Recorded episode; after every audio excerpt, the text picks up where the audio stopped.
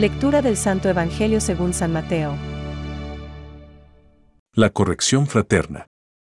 Si tu hermano peca, ve y corrígelo en privado. Si te escucha, habrás ganado a tu hermano.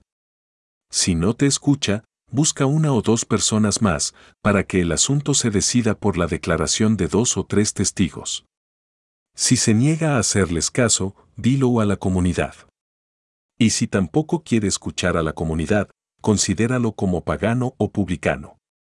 Les aseguro que todo lo que ustedes aten en la tierra, quedará atado en el cielo, y lo que desaten en la tierra, quedará desatado en el cielo. También les aseguro que si dos de ustedes se unen en la tierra para pedir algo, mi Padre que está en el cielo se lo concederá. Porque donde hay dos o tres reunidos en mi nombre, yo estoy presente en medio de ellos. Es palabra de Dios. Te alabamos, Señor. Reflexión.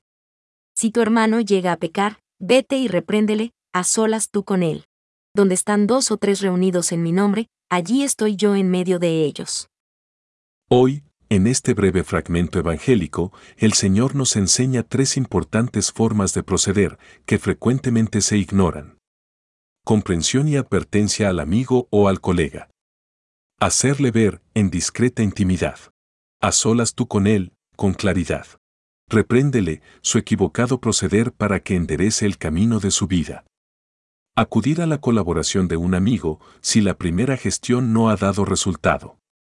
Si ni aun con este obrar se logra su conversión y si su pecar escandaliza, no hay que dudar en ejercer la denuncia profética y pública, que hoy puede ser una carta al director de una publicación, una manifestación, una pancarta, esta manera de obrar deviene exigencia para el mismo que la practica y frecuentemente es ingrata e incómoda.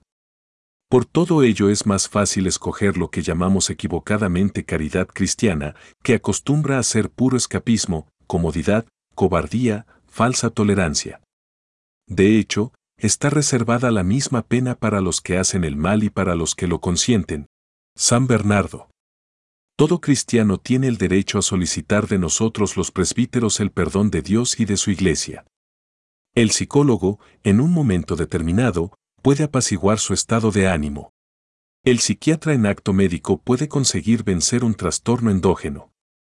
Ambas cosas son muy útiles, pero no suficientes en determinadas ocasiones.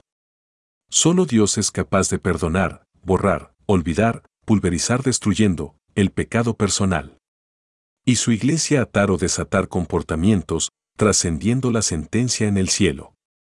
Y con ello gozar de la paz interior y empezar a ser feliz. En las manos y palabras del presbítero está el privilegio de tomar el pan y que Jesús Eucaristía realmente sea presencia y alimento.